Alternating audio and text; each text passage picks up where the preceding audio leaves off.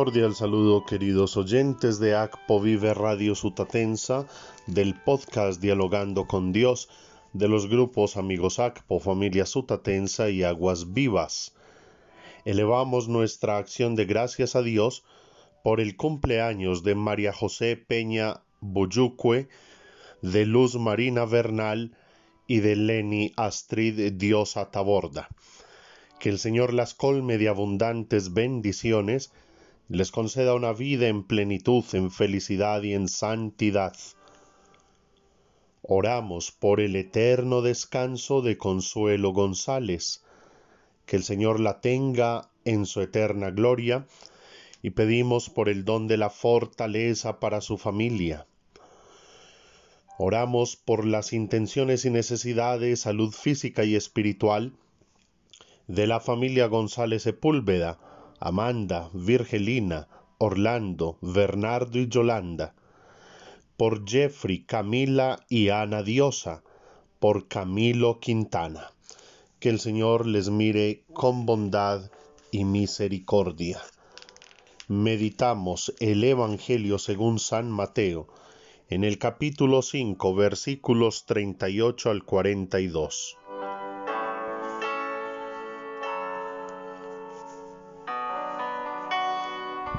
En aquel tiempo dijo Jesús a sus discípulos, han oído que se dijo, ojo por ojo, diente por diente.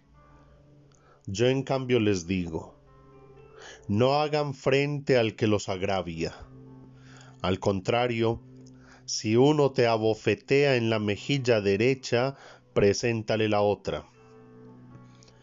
Al que quiera ponerte pleito para quitarte la túnica, dale también la capa. A quien te requiera para caminar una milla, acompáñale dos. A quien te pide, dale, y al que te pide prestado, no lo rehuyas. Palabra del Señor.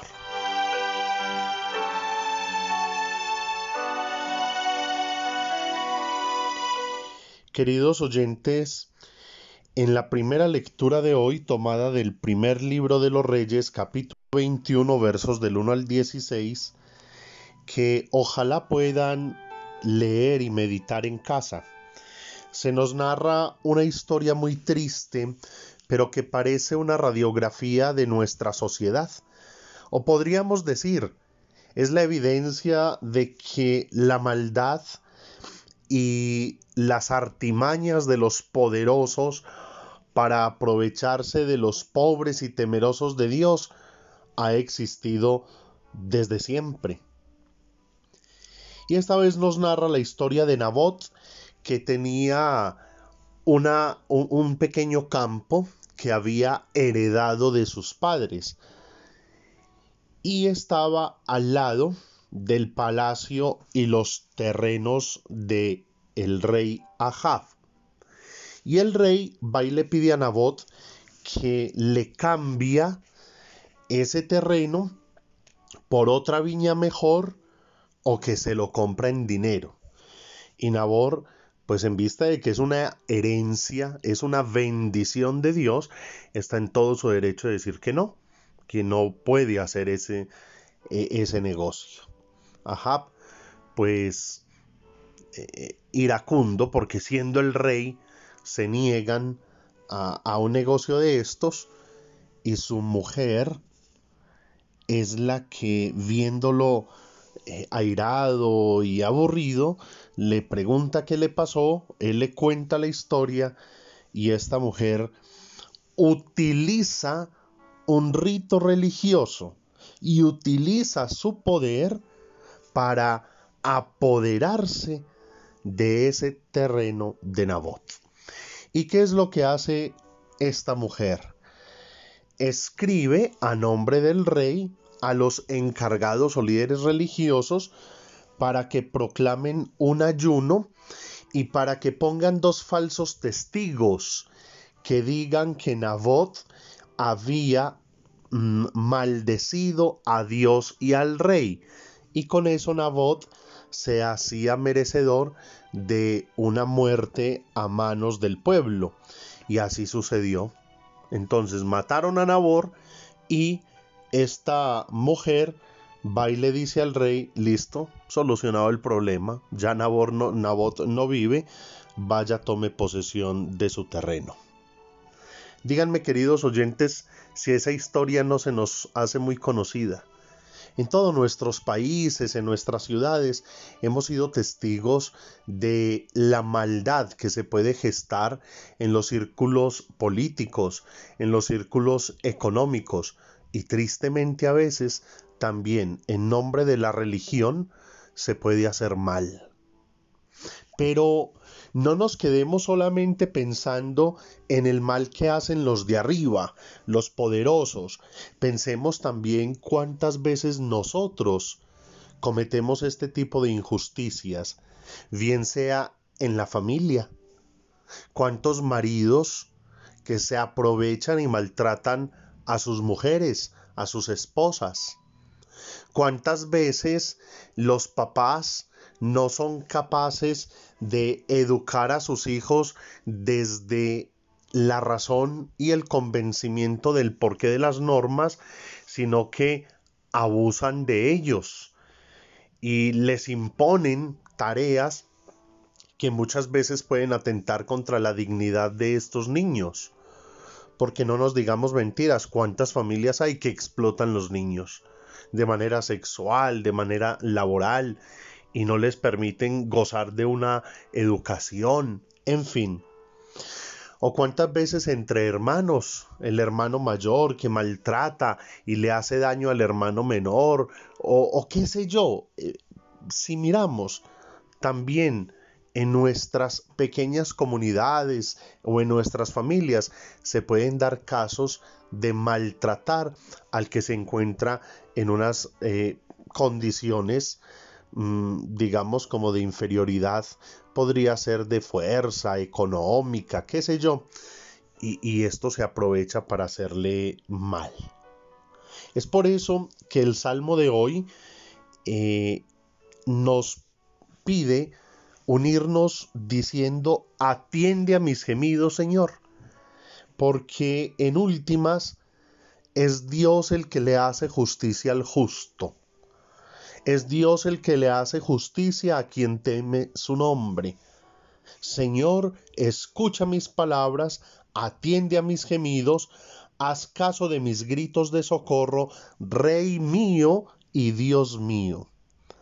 Y más adelante dice, detestas a los malhechores, destruyes a los mentirosos, al hombre sanguinario y traicionero, lo aborrece el Señor.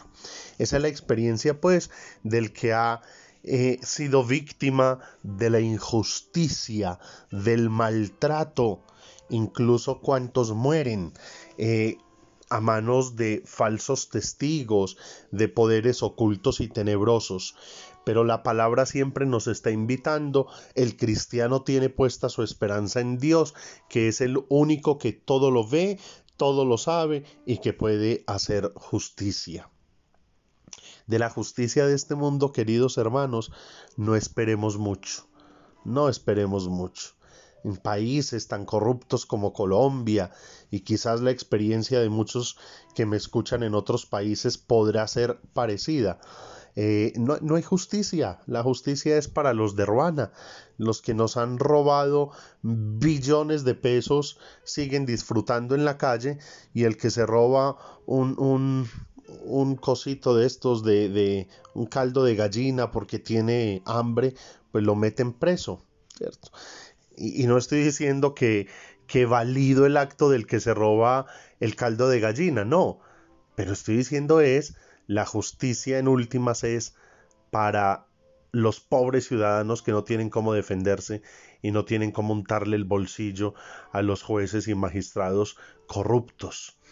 Y es verdad, hay políticos, hay jueces, hay abogados que son buenas personas, temerosos de Dios, pero bueno, esos en últimas también resultan siendo acallados y opacados por los otros corruptos y degenerados que a punta de dinero callan la verdad.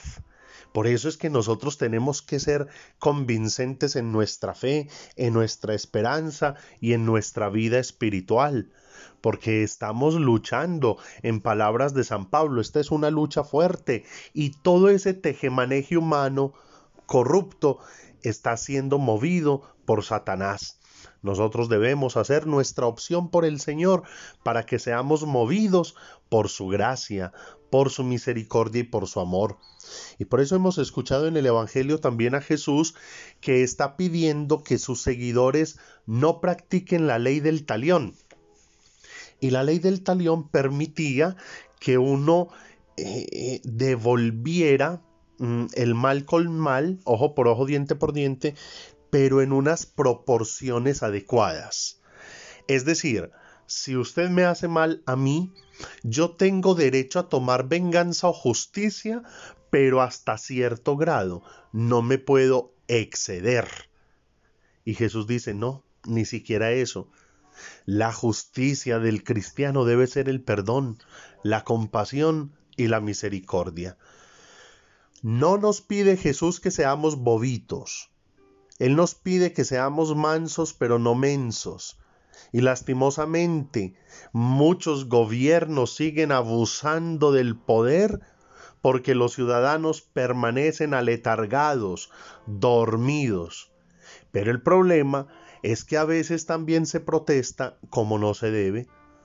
¿Quién dijo que para vengar o protestar por la muerte de un ciudadano yo tengo que ir a dañar el almacén de otra persona que como yo tiene que madrugar todos los días a vender para poder llevarle el pan a la mesa a sus hijos? No, no, no, eso es desorden. E, e, eso es gente que simplemente quiere desorden y también hay manejos políticos. El cristiano debe ser inteligente, debe saber hacer protesta social desde la razón y resistencia civil sin afectar ni dañar la dignidad de otros. Queridos oyentes, la protesta social es muy necesaria, pero nunca un cristiano puede hacerle daño a otro ser humano. Cuidémonos de eso nunca se pase por nuestra mente, por nuestra cabeza, hacerle daño a alguien. No se nos está permitido, no se nos está autorizado. No podemos hacerle daño a nadie. Nosotros somos de Jesucristo el Señor y Él nos ha dicho que debemos vivir el perdón, porque el perdón es la mayor arma. Cuando usted sabe perdonar, cuando usted sabe dejar pasar de largo una ofensa o un mal y usted tiene compasión y eso es una gracia que solo da el Señor, humanamente uno solo no puede. Pero cuando usted logra, logra transmitir ese perdón de Dios, pues para bailar tango se necesitan dos y para pelear también, el otro que puede hacer? Lo mejor es desarmar al otro eh, eh, con el perdón. E, es, ese es el gran reto que nos propone la palabra hoy. Por eso yo les invito para que oremos, para que le pidamos al Espíritu Santo el entender cómo debemos perdonar a los demás y cómo debemos esperar en la justicia divina, porque humanamente no tenemos en quién confiar. Pero cuidémonos nosotros de ser justos, que no seamos de pronto nosotros mismos los que oprimimos a los demás, los que practicamos la injusticia. Pidámosle al Espíritu Santo que nos, nos ayude a entender este Evangelio de Jesús, que es liberador y que es portador de vida nueva. Ruega por nosotros, Santa Madre de Dios, para que seamos dignos de alcanzar las promesas y gracias de nuestro Señor Jesucristo. Amén. Feliz día y que Dios les bendiga.